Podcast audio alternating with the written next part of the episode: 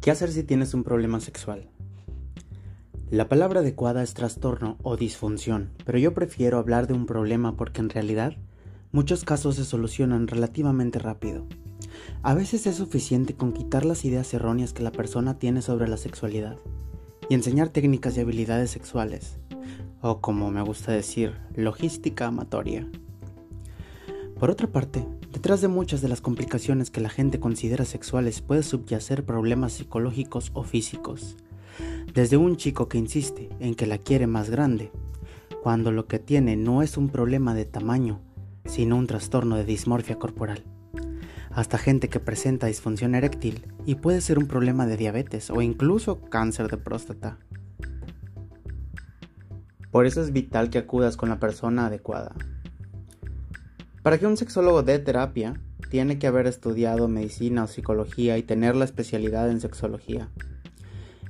Es muy triste ver cómo están proliferando en los medios de comunicación los autodenominados sexólogos o investigadores del sexo, que con sus consejos rápidos, en lugar de resolver el problema, lo prolongan causando daños irreversibles.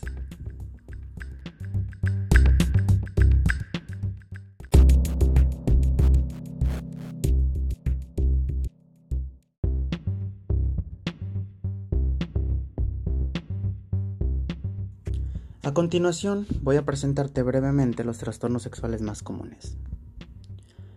Falta de deseo sexual o deseo sexual inhibido.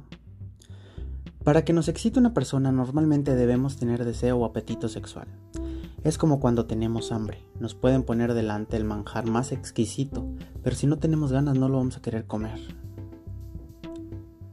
Los aspectos físicos que pueden afectar nuestro deseo una mala alimentación o dietas de adelgazamiento, diabetes, bajos niveles hormonales, principalmente de testosterona, cambios hormonales, climaterio, andropausia, problemas cardiovasculares, efectos secundarios de algunos fármacos, adicciones, enfermedades mentales, depresión, trastornos bipolares, etc.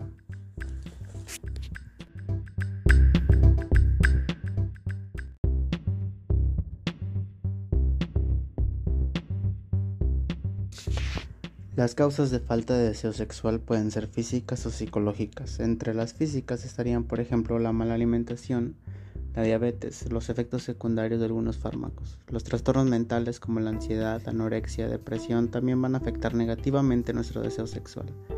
Al igual que alguien que nunca tiene hambre debe ir al médico. Si no se tiene apetito sexual alguno, tendría que acudir también al especialista porque esto puede ser un síntoma de un problema de salud. Los aspectos psicológicos que pueden afectar nuestro deseo son ideas negativas sobre el sexo, fobia al sexo, experiencia traumática relacionada al sexo, ideas culturales erróneas sobre el sexo. Esto es solo para jóvenes. Eh, la anorexia, bulimia y vigorexia, que es el trastorno de dismorfia corporal. Por otra parte, a veces puedes tener problemas de atracción hacia tu pareja, o sea, tienes hambre pero no de ella. Esto ocurre frecuentemente en parejas que llevan mucho tiempo en una relación, aunque aman a su pareja no les atrae tanto como antes. Afortunadamente hay técnicas que pueden ayudar a parejas de muchos años en este aspecto. Otras veces la falta de atracción sexual puede ser causada por la negación de la persona a aceptar su orientación.